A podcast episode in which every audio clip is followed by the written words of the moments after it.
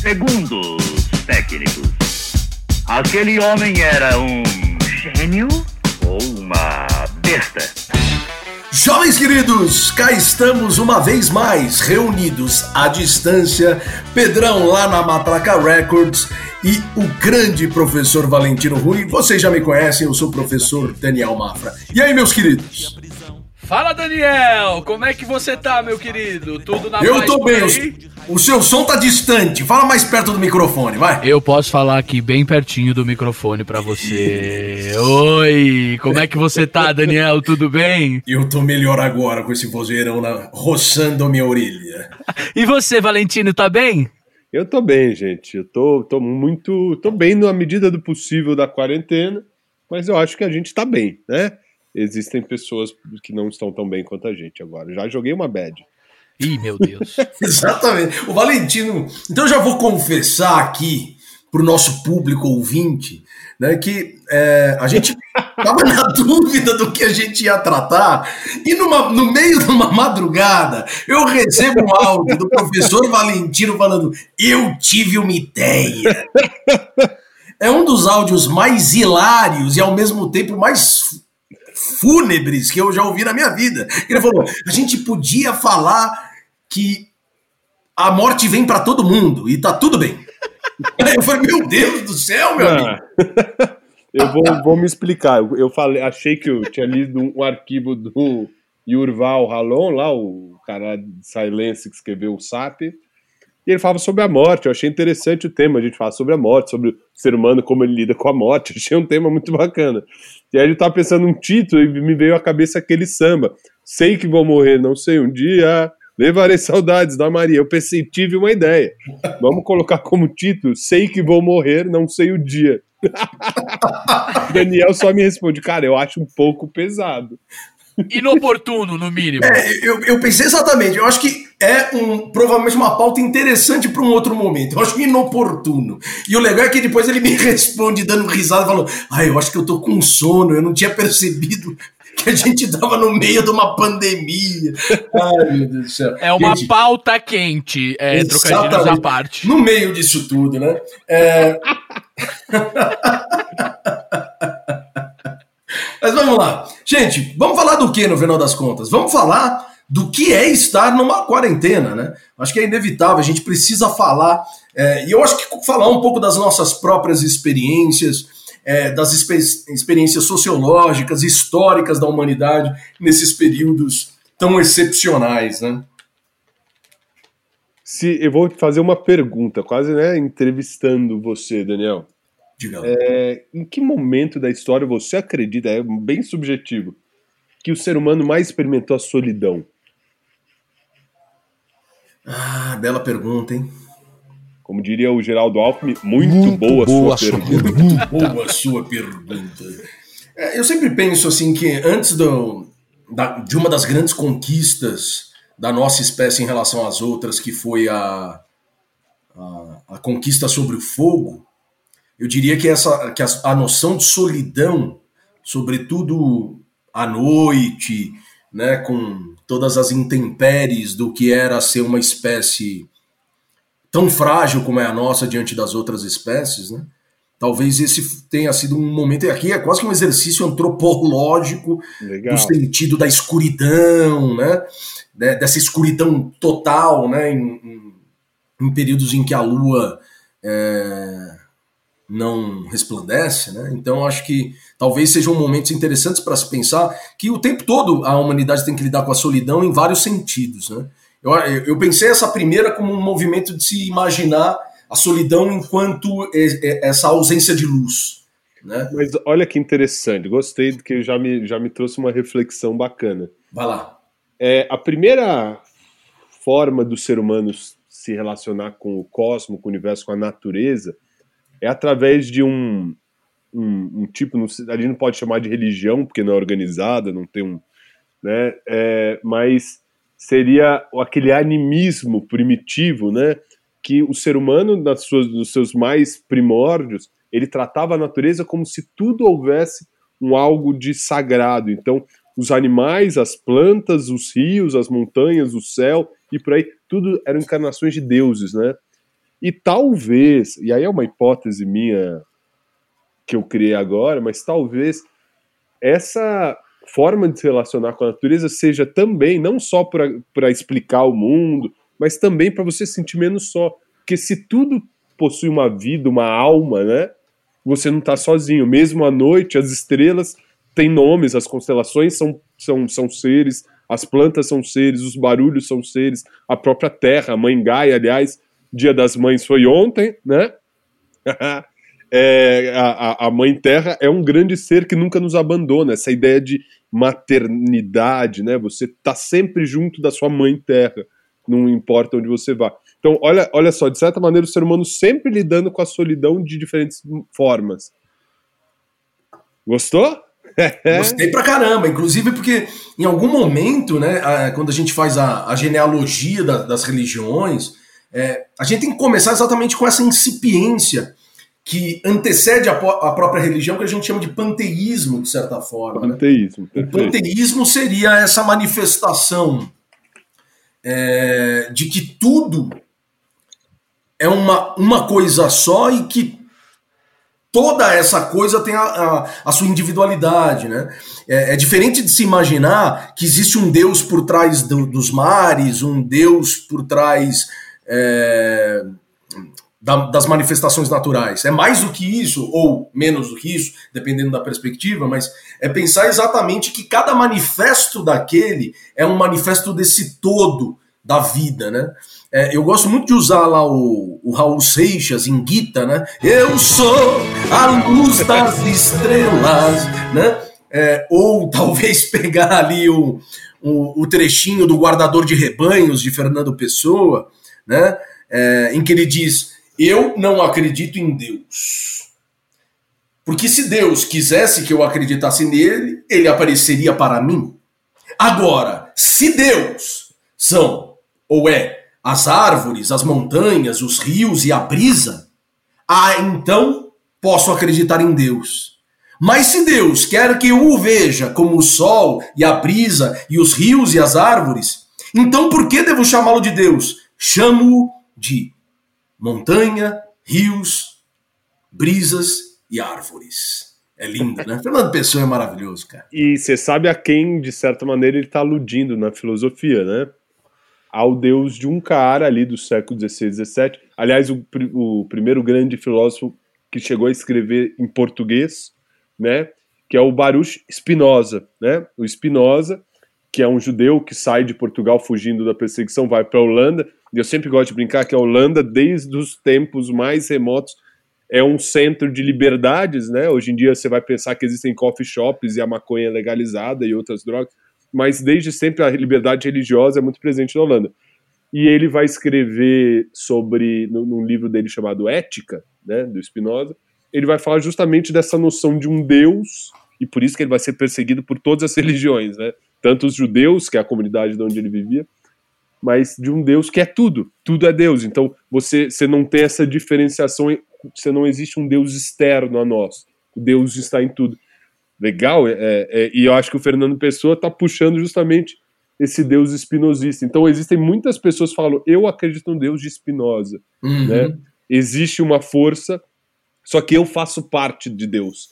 É, o ser humano, para Spinoza, é uma parte de Deus. Deus é o todo, nós somos uma parte, né? E... De certa forma, o Einstein também depois traduz isso, né? Ficou conhecido, inclusive, como Deus Einsteiniano. Né? E falou: eu acho que seria muita ingenuidade acreditar de que existe um Deus na, na cabeça de cada um de nós, é, verificando quase que de forma panóptica o que pensamos. Agora, Deus, enquanto expressão dessa força cósmica, portanto, não um Deus religioso, né, mas a força do cosmos, aí sim é possível pensar num Deus. Meu Deus, o papo já está interessante, né? é, e essa nossa primeira contato com a solidão, lá, voltando então que você falou, quando o homem né, descobre o fogo, as primeiras é, formas de organização, talvez, do homem, na qual o, é, é, é, muito legal ter um documentário do. Tem um filme do Werner Herzog que estava no, na plataforma no Petnix, né? é, não sei se ainda está, mas ele vai que, que, eles vão naquela caverna francesa onde encontraram as mais antigas pinturas rupestres e traz uma discussão justamente sobre se o bisão, o bisão já tem uma forma de identificação do bisão com uma força sobrenatural, com uma divindade, né? Então, o animismo, eu acho que é legal para quem está ouvindo a gente que busca sempre conhecer um pouquinho mais de diversos aspectos. É, é, ou, é, ou você chamou de um, de um outro nome, né, Daniel?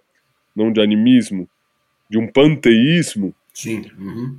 É, é justamente esse primeiro momento de ligação do ser humano com o sagrado, no qual tudo é sagrado. E eu queria fazer um primeiro, talvez um momento de pedantismo, mas é um livro que estava, estava lendo recentemente, não terminei de ler ainda, mas é o Discurso sobre o Espírito Positivo do Auguste Comte, né? Uhum. E o Comte é um positivista, em algum momento a gente tem que fazer uma, uma, um encontro sobre positivismo, mas ele vai falar que tem várias etapas do desenvolvimento do ser humano né, na qual a ciência positivista é a mais avançada. E a menos avançada, ele vai falar que é a religião, a fase é, religiosa, né? E, e, a mais atrasada das religiões é o que ele vai chamar de fetichismo. Olha lá. Então ele diz: Momento pedantismo. A mais imediata e a mais pronunciada dessas formas constitui o fetichismo propriamente dito que consiste sobretudo em atribuir a todos os corpos exteriores uma vida essencialmente análoga à nossa, quase sempre, porém, mais enérgica, né? E, e aí ele fala justamente da adoração dos astros, da adoração das, dos animais, das plantas e por aí vai. E a nossa tese aqui, não sei se eu estou errado, Daniel, é tentar colocar como você atribuir um certo valor, uma energia, uma força às coisas além de nós, diminui a nossa solidão. Sim. Uhum. E a, a, palavra fetiche né, é, é o feitiço, né? é quando você coisifica ou você aproxima né, essas coisas do intangível para aquilo que se torna tangível e fácil de ser absorvido. Né? Então é, é como num feitiço, como num estalar de dedos, né, que a coisa se transforma e que não precisa lá de grandes e sofisticadas explicações. O fetichismo é isso. Né?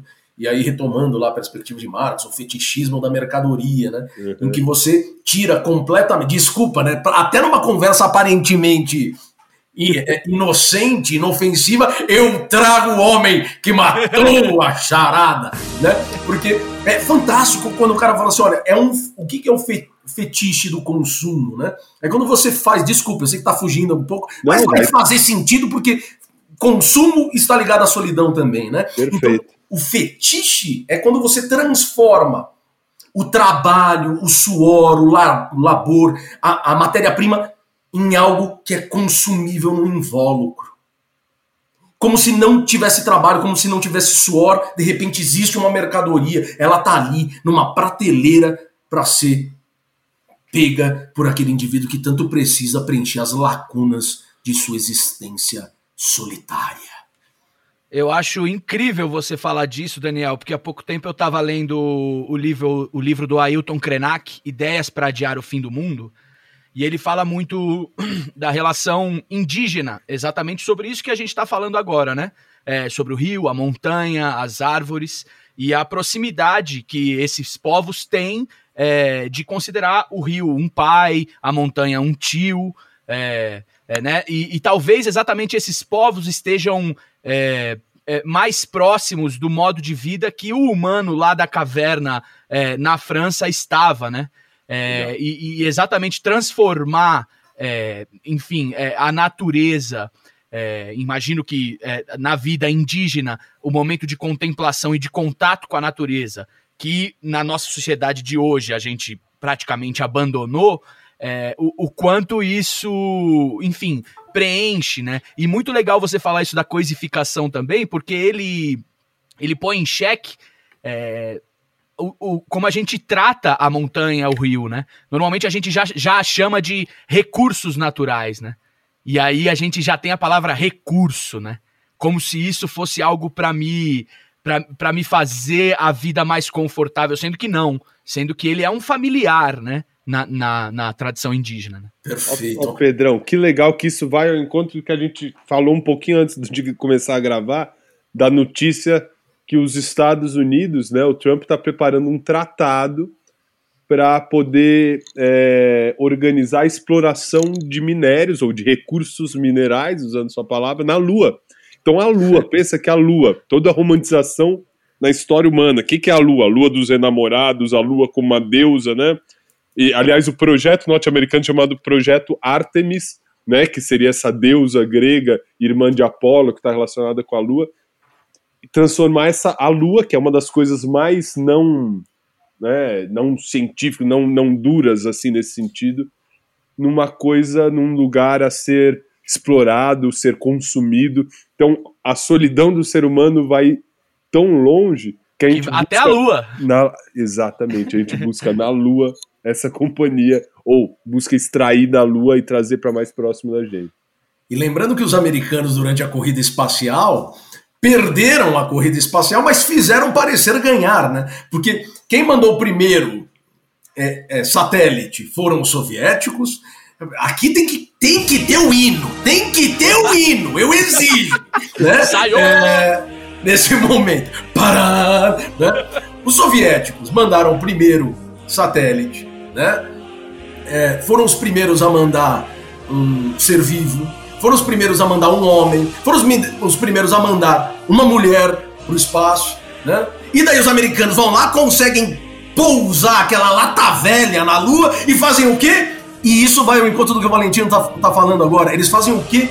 Eles vão lá e põem a bandeira do planeta Terra na Lua? Não, eles põem a bandeira dos Estados Unidos, né? Então, meu Deus, isso foi um tanto elíptico, mas a gente volta porque a gente quer coisa mais solitária do que São Jorge na Lua. Já que a gente falou da Lua, eu queria que a gente pegasse um trechinho agora de Space Oddity, do grande David Bowie. Né? E é uma música, olha que coisa, sobre solidão. Que ele fala. Ground control to Major. Né? E ele viaja para a Lua e ele tá sozinho naquela escuridão imensa. Né? Em determinado momento ele, ele não consegue mais ter contato com ground control e ele cai no, nos confins do universo sozinho, solitário. A lua traz um quê de solidão, né?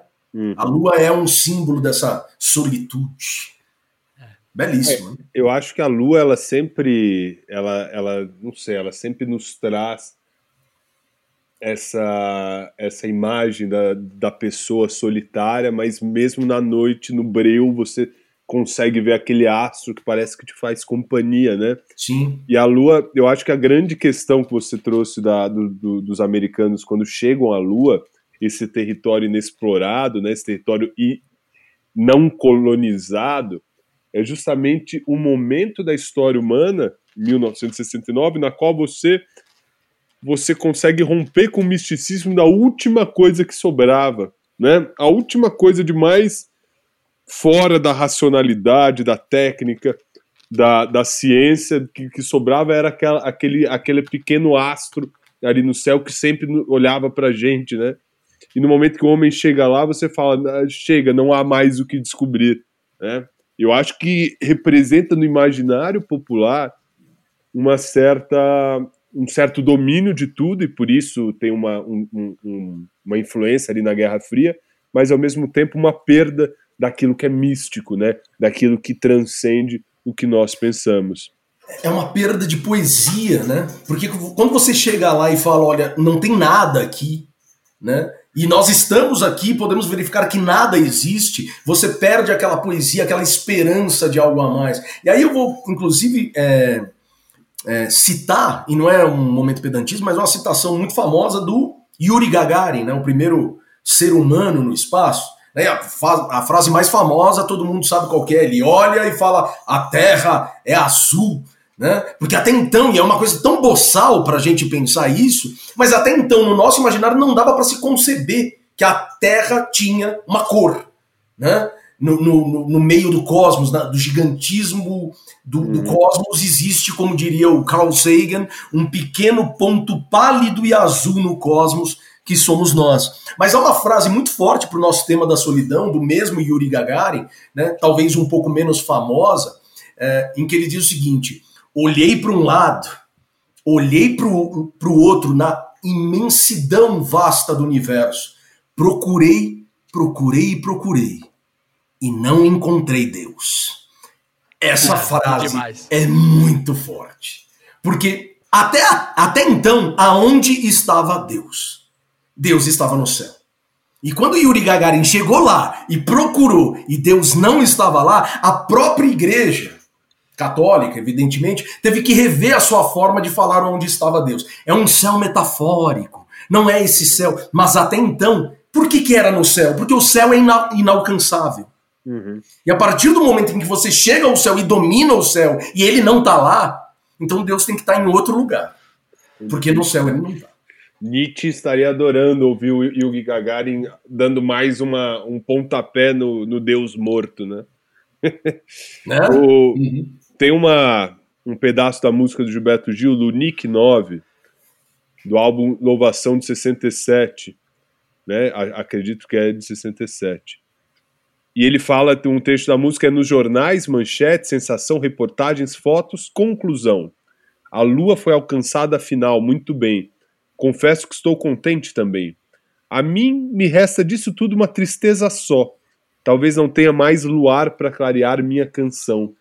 O que será do verso sem luar? O que será do mar, da flor, do violão? Tenho pensado tanto, mas nem sei. Poetas, Poetas seresteiros, namorados, seresteiros, correi. É chegada a hora de escrever e cantar. Correi. É chegada a hora de escrever e cantar talvez as derradeiras noites de luar. Olha lá, o Gilberto Gil percebendo essa, essa desmistificação. O, o, v, o Weber vai usar o termo que é o desencantamento do mundo, né? Então, uhum. o termo weberiano aí, o desencantamento que essa descoberta da Lua nos proporciona. E é engraçado, né? A, a, parábola que a gente fez aqui agora, é, começando esse episódio com, querendo falar um pouco sobre o que fazer na quarentena, é, o que, como está sendo essa solidão, e naturalmente a gente caminhar para esse astro que representa é, é, de alguma forma uma relação que a gente que a gente tem de companheirismo, né? É. E, e demonstra exatamente a falta que está fazendo para todo mundo isso, né? Quantas pessoas não estão sem ver a lua há mais de um mês, né?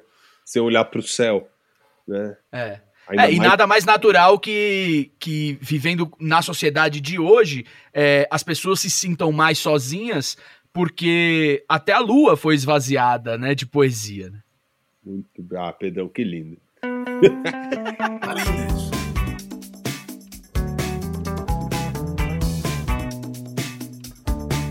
Então, a gente falando de solidão, a gente começou falando do momento mais primitivo do ser humano, né, mais longínquo e do nosso primeiro grande amigo que é que são os astros, em especial a lua. Olha a volta que a gente deu, né?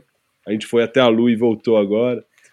E quando a gente fala de, de solidão e o ser humano se deparando com isso, a primeira forma de socialização do ser humano, a qual ela rompe a socialização, a, a, a solidão e passa a interagir com outros seres humanos, é a forma elementar ou nuclear que é a família, né? É, a filosofia desde sempre, a sociologia vai no caminho, né, no século XIX, de colocar a família como núcleo de agora vivo em agora eu vivo numa sociedade, agora não sou eu sozinho, né? Eu, eu, eu acabo indo sempre pelos caminhos é, materialistas da história, é, mas é muito bacana você ter mencionado, porque é um filósofo também do século XIX que vai fazer uma, vai ter uma obra muito interessante, se chama A Origem da Família, da Propriedade e do Estado, né? Que é um camarada chamado Friedrich Engels amigo, parceiro daquele que matou a charada. Não é isso? E o Engels ele faz exatamente, né? ele cria uma espécie de genealogia da concepção da família, da noção de propriedade e do próprio Estado como movimentos sociais necessários, dentro, obviamente, da, da noção materialista, necessários para o desenvolvimento das civilizações. Né? Que na verdade são formas, e aí a gente foge um pouco dessa noção antropológica, são formas artificiais da composição desses núcleos. Né? a gente pode pensar, talvez, eu acho que é um, é um exercício que a gente pode ter aqui, que o início da família, ele é, é, primitivamente, ele é necessário até pela própria noção de existência. É encontrar no outro um pouco de si próprio e, obviamente, né, na, na, nas condições adversas que a humanidade passou, a nossa espécie chegou em determinado momento, há cerca de 100 mil anos atrás, a ter somente 2 mil né, indivíduos dessa espécie. Então nós, por muito pouco, não, for, não fomos extintos. Né? Então acho que havia sim essa noção e essa necessidade de criar-se um núcleo, e esse núcleo a gente pode começar a considerar como a origem da família. Mas depois disso, né, é, o próprio desenvolvimento das civilizações foi criando né, as suas estratificações e a própria noção de família também teve que ser alterada. Né? É, então, é, você já faz uma provocação dizendo que a, a família ela é fundamental para se pensar exatamente essa noção entre a, a, relação dialética entre a solidão e não sentir-se só. Né? Mas isso também servirá enquanto formas de organização social, política, né, que vão permear a história da humanidade. Então, só antes de eu falar o que a filosofia nos traz para pensar isso e o que eu vou pensar sobre isso, a visão materialista da família, né? Qual é a, a função, não sei se eu posso chamar assim, da família no campo de produção de, de alimento e subsistência ou alguma coisa nesse sentido. Né? A família já é uma primeira forma de organização para a produção? Pode ser que sim. Né? Eu acho que em algum momento sim. Em algum momento, de fato, você tem até uma própria divisão social do trabalho dentro da própria família, isso, né? É, a mulher que vai cuidar mais da prole, o, o, o macho que vai caçar, o que, ou, ou, seja lá o que for, né? Mas a gente já começa a perceber que a própria eh, família ela tem uma noção de divisão social do trabalho também. O, quando você pega os últimos é, 10 mil anos de Cristo, 12 mil anos atrás, quando os seres humanos eles passam a se assentar, deixarem de serem nômades, né? Você tem justamente essa divisão dentro da, das aldeias ou das famílias, que são as, os homens que vão né, caçar e coletar, os caçadores-coletores, enquanto as mulheres elas ficam cuidando da prole e atribui-se à mulher a invenção, a invenção é, é, não, a descoberta do plantio, né? Então, a agricultura é um fruto dessas mulheres que ficavam e começam a perceber os ciclos né, da natureza e o me melhor momento para plantar, para colher, para regar e por aí vai. É, então, não por acaso, maior parte das mitologias, a figura da terra é uma figura feminina. Feminina. Né? Uhum. E aí é mais uma homenagem ao Dia das Mães que foi ontem. Uhum. Mas é, é a maternidade da terra. A terra dá frutos assim como a mulher. Fertilidade, né? A noção de que é a partir do feminino que se desenvolve, que se floresce, que se renova, né? É, é, muito interessante. Mas ao mesmo tempo eu queria fazer uma provocação. Quando a gente fez a nossa pausa para ir ao toalete e para pegar o, o, nosso o nosso combustível intelectual, é... Nossa, soou bonito isso. É... Também e, eu acho que é muito fácil, muito fácil de ser verificado, né? Quem mais padece dessa solidão numa sociedade, seja nas sociedades antigas, seja na sociedade contemporânea, é a mulher. A mulher ela sofre mais com solidão do que os homens, porque existe uma estrutura patriarcal de funcionamento da sociedade. Né? Então a mulher ela tende também ela a sofrer mais numa sociedade como essa. Né? A gente fala tanto do aborto, né? E nós temos cada vez mais, é, aparentemente, figuras é, emblemáticas, políticas, públicas, é, que estão é, evocando aqui o direito à vida, contra o aborto, né? mas pouco se fala, e a gente fala muito disso, pouco se fala do aborto masculino, né? o homem que larga a mulher na condição de gravidez. Então a mulher, ela.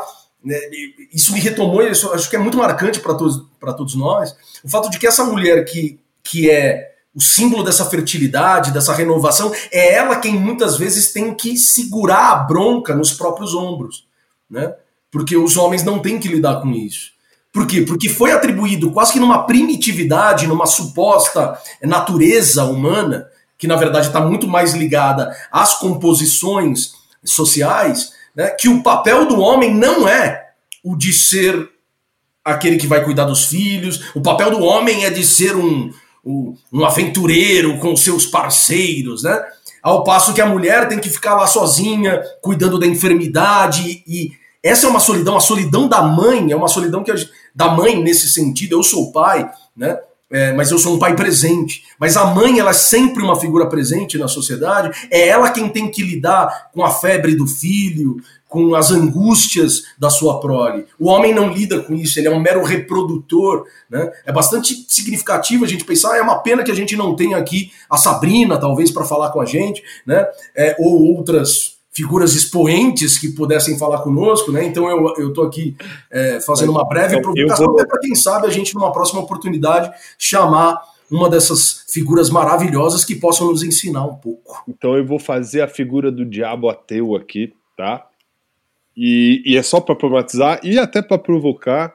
E eu até é, chamo aqueles que, que, quiserem comentar isso, entrarem no nosso Instagram lá e, e debater com a gente mas existe um livro de um, de um, biólogo bem famoso chamado Richard Dawkins, né? Ele é famoso pelo Deus um Delírio, mas outro livro dele chama O Gênio Egoísta. E o gênio egoísta, ele é, ele é ótimo para quem não é especialista em genética, né? Ele dá para você ler bem. E ele vai debater justamente como funciona a genética. Então, para vocês que estão estudando genética, é mais legal ainda quem gosta de saber um pouco sobre isso. E ele vai falar sobre as espécies né, que têm a reprodução sexuada, masculino e feminino, como a grande maioria das espécies existe essa estrutura que você chamou de patriarcal, mas ele vai dar uma explicação biológica para isso. Ele vai trazer a questão que é o seguinte: o, o macho, então vou falar entre macho e fêmea agora, porque homem e mulher são características de gênero, não de, de, de sexo, né? O macho, ele tem a capacidade, na maioria das espécies, de inseminar diversas fêmeas. E as fêmeas, por outro lado, elas têm, principalmente nos mamíferos, uma coisa chamada gravidez, né? É, e elas têm 50% da sua genética ali naquela prole.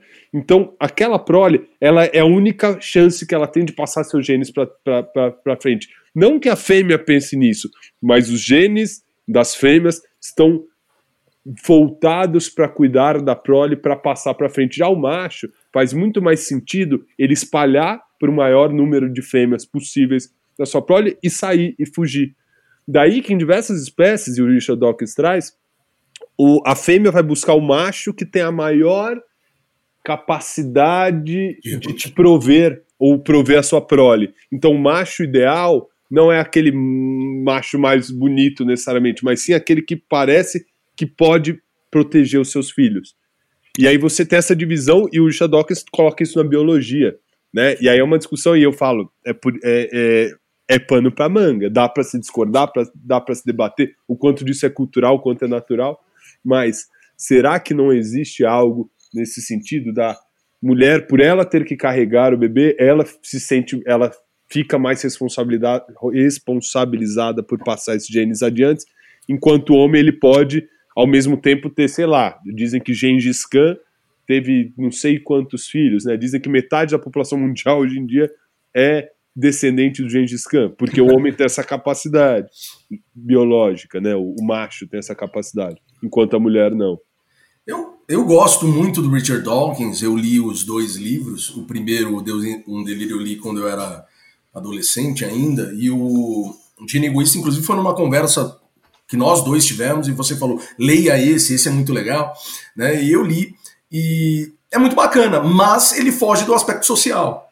Né, ele busca, obviamente, até porque é a área dele, né, ele é um biólogo, ele, ele acredita, não é nem que ele acredita, eu nem acredito que ele faça apologia disso, mas ele tenta buscar pelas vias do conhecimento dele, da especialidade dele, né, as explicações é, das diversas comunidades e da, a, dos animais, enfim, nós, enquanto animais, também é, compomos é, um pouco esse recorte que ele tenta fazer. Mas, por outro lado, é, nós nos diferenciamos das outras espécies exatamente por causa da organização social que nós temos. Né? E se a gente se limitar a pensar dessa forma na, naturalesca, né? É, de um, quase que um naturalismo é, biologista, né, a gente vai simplesmente renegar completamente as formas de organização social que nós tivemos. Né? Hoje nós estamos falando de 7 bilhões de seres humanos. Né? Acho que a gente não precisa mais, mais é, disseminar tanto essa espécie, já tem até demais. Mas enfim, acho que a gente pode voltar para a solidão agora, né? Tá, Mas dá um é, belo debate, né? Eu vou fazer então o link com o que a gente vem falando, que você acabou de dizer, e com o aspecto da solidão na filosofia, então. É, o primeiro dos, dos grandes filósofos a tratar a questão do homem e o homem em sociedade, né? Obviamente é Sócrates, mas eu queria falar propriamente dos seus discípulos, Platão e depois o discípulo de Platão, Aristóteles. E Aristóteles tem uma frase que todos da maioria devem conhecer, né, uma definição de ser humano, que por mais distante que seja, ela ainda nos permanece, né, permanece na nossa sociedade, nosso pensamento, nosso inconsciente, que é a frase, né, o homem é um animal político, anthropos zoon politikon, né, para falar grego e ser bem pedante. Uhum. Mas o que que tá por detrás disso, homem é animal político? Tá por detrás disso é que faz parte da natureza humana. Então, voltando para Richard Dawkins, é algo que está quase que carregado na genética, embora Aristóteles não sabia nada de genética, mas está carregado na essência, ou na natureza, ou na genética humana, a vivência em sociedade. E mais, ele diria, uma sociedade política, com uma organização, com leis, com regras e por aí vai. Né? E é, essa frase, embora dita 300 e poucos anos antes de Cristo, ela ecoa até os dias de hoje, porque no momento que você tem uma organização social que você não debate, você não questiona o porquê dela surgiu, o porquê e como ela existe, você está falando, é natural que a gente viva assim. Quando você naturaliza a nossa vida em sociedade, você está sendo aristotélico. E Aristóteles vai exercer influência durante mais de dois mil anos com essa simples frase: o homem é um animal político. É, tem uma, uma, uma frase que eu queria trazer agora, um momento pedantismo. Momento pedantismo. Da Hannah Arendt. Hannah Arendt, uma filósofa é, judia alemã do século XX, né?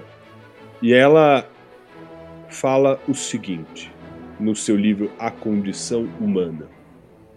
Nenhuma vida humana, nem mesmo a vida de um eremita em meio à natureza selvagem, é possível sem um mundo que, direto ou indiretamente, testemunhe a presença de outros seres humanos. Hannah Arendt dizendo: olha, não dá para viver sem. É como diria, parafraseando Vinícius de Moraes e, e, e Tom Jobim, é impossível ser feliz sozinho, é impossível viver sozinho. Então, a nossa mente é condicionada desde muito tempo a pensar que a sociedade faz parte da natureza humana.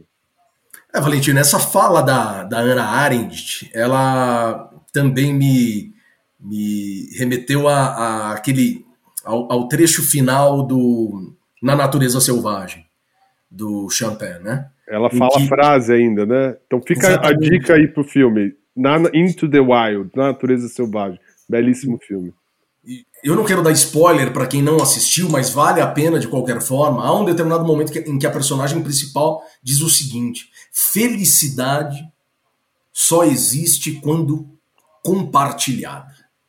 Né?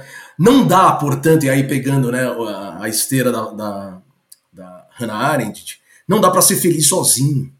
É interessante, mas não sozinho naquele sentido tosco, ah, eu preciso casar, ter filhos, é, só dessa forma eu posso ser feliz. Mas a felicidade, ela necessariamente tem que ser compartilhada. Como nós estamos fazendo, nós três, nesse momento. A gente está aqui num momento de felicidade, porque eu acho que os nossos ouvintes percebem isso, a gente sempre está bem quando a gente se encontra, né? Eu mesmo, antes da gente se encontrar, eu estava cansado, dei muita aula online hoje, né? Falei, ai, nossa, hoje tem encontro do, do Sou de Humanos, mas quando eu ligo isso aqui, começo a conversar com vocês, eu posso ir até às 5 horas da manhã conversando.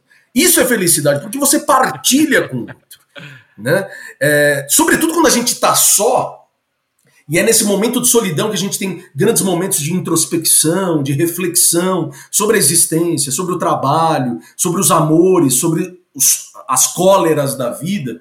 Né? Quando você encontra os seus pares, seus amigos, suas amigas, a família, a namorada, a prima, seja lá quem for, quando você partilha com essa, com essa pessoa a sua sensibilidade, aquilo que você sente, isso faz tanto mais sentido. Isso é tão mais belo, né? Não, é, por mais que a gente sempre diga é tão difícil expressar a felicidade, não há outra forma do que um sorriso no rosto ou uma lágrima nos olhos. Ficou lindo isso. Às vezes eu sou muito poético. Né? Daniel, você trouxe uma. Então, puxando para nossa questão sobre a solidão em quarentena, né? E como ela pode ser pensada de uma maneira positiva, negativa, e como a gente deve pensar, eu acho que aproveitar esse momento para pensar o que viver e compartilhar e partilhar com os outros, mesmo que a distância, a tecnologia nos permitisse, pode ser proveitoso para a nossa própria vida individual. Essa noção que, que esse filme que você mencionou traz, ela aparece lá no começo do século XX com um cara chamado Henry David Thoreau, eu não sei se é assim que pronuncia, porque ele é americano, mas o sobrenome parece francês. E ele escreve um livro chamado Walden, ou A Vida nas Florestas. E ele é o primeiro cara a pensar, cara, essa vida em sociedade, olha a crise da civilização ali na passagem para o século XX. Essa vida em sociedade, com impostos, com leis, com regras, não está com nada. A felicidade não está aqui. A felicidade está no retorno à nossa natureza. E percebe, a natureza que ele está dizendo não é a natureza do Aristóteles. É uma natureza russoniana, voltando ali para a ideia do bom selvagem do Rousseau. Né? Uma natureza, viver em comunhão com a natureza, algo que, com o progresso da civilização, teríamos perdido. Então, o Alden, ele, é um livro quase que autobiográfico, que ele passa três anos morando em frente a um lago sozinho, isolado, sem outro ser humano, e ele relata essa essa, esse movimento ou essa, essa experiência como muito positiva, né? E como muito enriquecedora. Viver só durante esses três anos longe da sociedade, para ele, é, ele voltou a ter uma conexão, se é assim que a gente pode dizer, com a natureza que ele não tinha antes, né? E o, o, o personagem, que é um personagem real também do, do Na Natureza Selvagem, ele, ele, ele lê o Walden do Turro e ele vai atrás dessa felicidade sozinho, né? longe da sociedade. E é muito interessante que cada, cada vez mais ao longo do século XX, XXI, a gente buscou, em certos momentos, se desprender da sociedade e viver sozinho, mas agora, no momento que a gente está sendo forçado, né, é o momento que a gente mais sente a necessidade dos outros. Você não sente isso? Olha que interessante, né? Quando você, você foi falando e eu fui pensando numa série de coisas, eu queria trazer duas obras, só enquanto referência para os nossos ouvintes, não vou ler trechos dela, porque está lá na minha biblioteca, do outro lado da, da, casa, não que minha casa seja grande. A mansão Mafra! A mansão Mafra! É quase a mansão Wayne, só que ela tem só uns 30 metros quadrados e olha lá. Mas tudo bem, né? Proletário sofre. Mas é o seguinte, gente. É, eu queria citar duas obras e pegar um pouco a esteira do Valentino é, para a gente fazer uma reflexão que eu acho muito interessante. Tem duas obras muito interessantes ali do uma do final do século XIX, início do século XX, uma já contemporânea, nossa. Né? A primeira é de um camarada chamado Paul Lafargue. Não sei se vocês conhecem. Não. Paul Lafargue é um autor, né, que inclusive tem relações familiares com aquele que matou a charada, em que. Porra, todo mundo, ele só cita gente que tem a ver com a porra do mar. Por, porque ele matou a charada, meu Deus do céu! Você tá pessoas vazias? Né? É, o que. o que acontece é uma a obra do Paul Lafargue se chama O Direito à Preguiça. Eu já vou fazer essa provocação para todos nós. O direito à preguiça. Nós temos que ter o direito de ter preguiça. Essa é, é, é uma premissa que rodeia ali a obra do Lafargue. E a outra obra, uma obra já recente, de um camarada chamado Domênico Di Masi, que se chama O Ócio Criativo. Né? O Valentino estava falando para todos nós aqui como nós nos sentimos, né? como a, a, a forma de reprodução sociometabólica do capital, né, como ela se deu, fez com que a gente cada vez mais se encolhesse num individualismo, é, produzindo o tempo todo, não pra gente, não coisas significativas pra gente, mas produzindo e tendo que se sentir produtor, tendo que se sentir útil o tempo todo. Ai, hoje eu não fiz grandes coisas. Mas o que é fazer essas grandes coisas? É um questionamento necessário da existência humana. Ficar a olhar uma, a lua lindíssima não é fazer uma grande coisa, meu Deus do céu. E a gente está preso e agora, cada vez mais, as pessoas nas quarentenas, eu tenho visto muita gente falando assim, eu tô ficando louco, porque eu tenho que trabalhar pra caramba, mas eu me sinto improdutivo. Mas você está produzindo o que pro sentido da sua existência? Então, a brincadeira do Demasi, a brincadeira do Lafargue, não era preguiça no sentido pejorativo que o capitalismo fez a gente sentir culpa. A gente se sente culpado por ter preguiça. Ah, eu não posso ter preguiça, eu tenho que produzir. Não, mas calma aí. Na obra do Domênico de Masi ele diz: eu só posso ser criativo se eu tiver tempo para ser criativo. Eu não consigo imaginar Paul McCartney pegando um violão e querendo produzir uma música atrás da outra. Ele precisa de tempo para fazer. Ah, look at all the lonely people. Caramba, o cara dando show ao vivo aqui. Ah, look at all the lonely people. Se emocionou. And like no repeat, picks Ô, up the Daniel. rice in a church Daniel. where a wedding has been. Desculpa, eu me empolguei. Não, a gente põe esse trecho da música, vale a pena. Ah,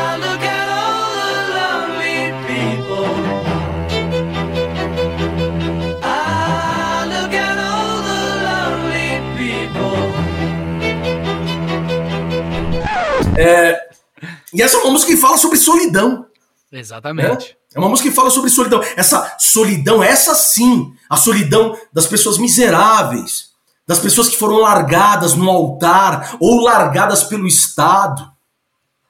Mas nós, o tempo todo, estamos submetidos a uma força maior que diz: se você não produzir para que eu enriqueça, você nunca vai se sentir importante. O nome disso é capitalismo. Ô, Daniel, você falou da valorização do tempo a sós, do ócio, né? Do tempo a sós mesmo. E o Montaigne é um filósofo do século XVI que escreve uma única obra, na verdade, que são os ensaios. São obras quase que auto... Ele se fecha no seu castelo e ele passa o resto dos anos da vida dele escrevendo essa obra, uma obra grande, e é bem autoajuda em certos momentos, né? para completar, porque para quem não sabe, disseram que o nosso podcast é de história, filosofia e autoajuda. o Pedrão ele, ele contribui com a autoajuda aqui. Mas o Montaigne ele fala de uma história, por exemplo, para começar, que de um cara que pegou fogo na cidade dele e ele perdeu a mulher, os filhos, toda a casa, os bens, tudo. E aí chegou um cara conhecer ele e falou: Meu, é, você não sofreu nenhum prejuízo, você não tá mal, não sei o quê. E ele falou: Não, não sofri nenhum prejuízo.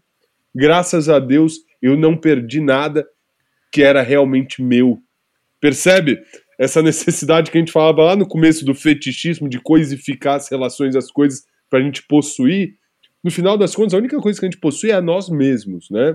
E aí eu queria citar um trecho do, do Montaigne, que é justamente nesse sentido. Né? É, ele vai dizer, então é o, é o momento, né? Momento pedantismo ao vivo hoje. Devemos ter mulheres, filhos, bens e, sobretudo, saúde, se pudermos. Mas não nos devemos apegar de tal maneira que a nossa felicidade dependa deles.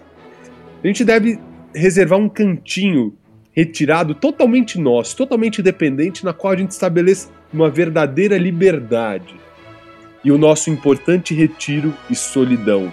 Nesse cantinho, devemos travar conosco nossa habitual conversa sobre nós mesmos. E uma conversa tão privada que ninguém de nossas relações, nenhuma comunicação de fora encontra espaço. A maior coisa do mundo é saber pertencer a si mesmo. Demais. Cara, que coisa mais Demais. linda.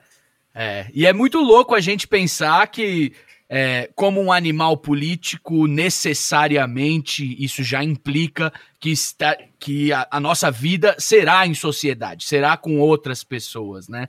É, e é, é, é, engraçado no momento de quarentena, que é o que a gente está vivendo agora, em que a gente está muito com a gente mesmo, né?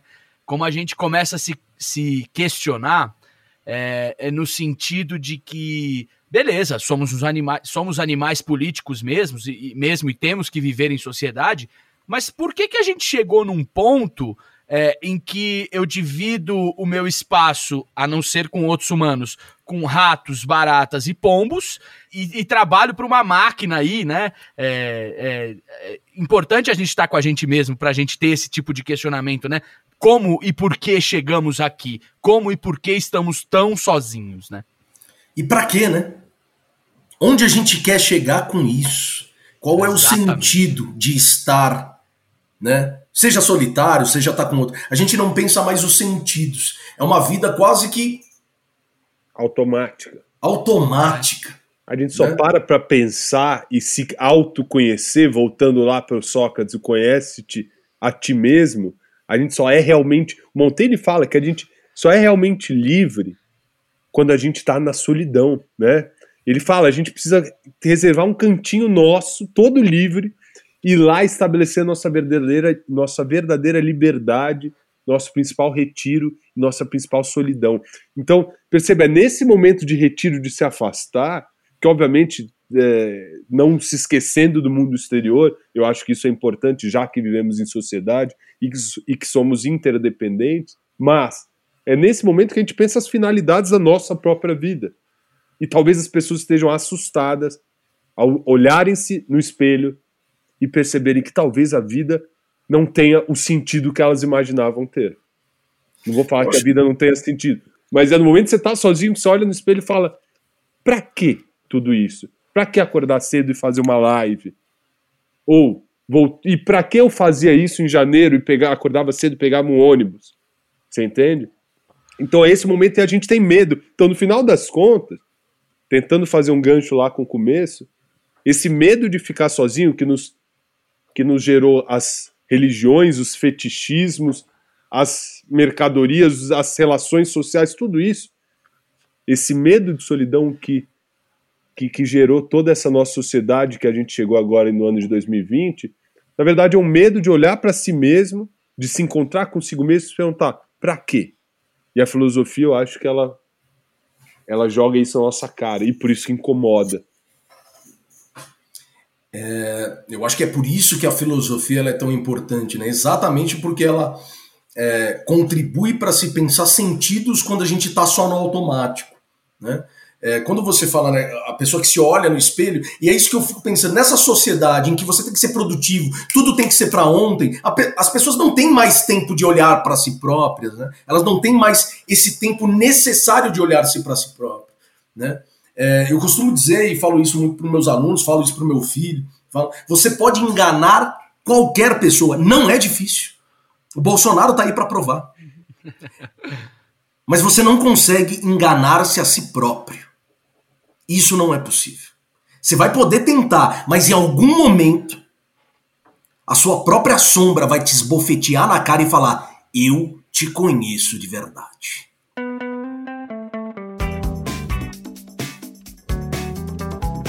Depois dessas reflexões, eu primeiro eu queria aqui, ao vivo, olhando para vocês, uma vez mais dizer que é sempre não somente um prazer, mas é uma honra estar com vocês dois maravilhosos. Pedrão lá na Matraca Records, Valentino na sua morada, né? É, gostaria de lembrar a todos os nossos ouvintes né, que nós voltamos e voltamos para valer. A gente precisava de um tempo também para se organizar, organizar e olhar para nós mesmos e tentar nos compreendermos em meio ao caos. Gostaria de dizer para vocês que o nosso Instagram está ativo. Mandem as perguntas, a gente não recebeu perguntas nessa última semana, o que obviamente é mais do que plausível, previsível, né? Mas compreensível. Obrigado, Valentino. Eu estava com uma dificuldade de encontrar a palavra. É, mas voltem, mandem pautas para a gente, a gente está sempre pensando juntos também com vocês. É, Acompanhe-nos no YouTube, nós temos um Facebook também, né? Acompanhe-nos, evidentemente, no Instagram. Gostaria de agradecer às porcas borboletas que sempre fazem todas as nossas vinhetas, aberturas e tudo o mais, ao Tomás que está lá fazendo as artes maravilhosas, é um artista de vanguarda e colagens maravilhosas. Vocês já me conhecem, eu sou o professor Daniel Mafra, eu estive aqui com o professor Valentino Rui e com o Pedrão. Jovens queridos, esta aula está finita.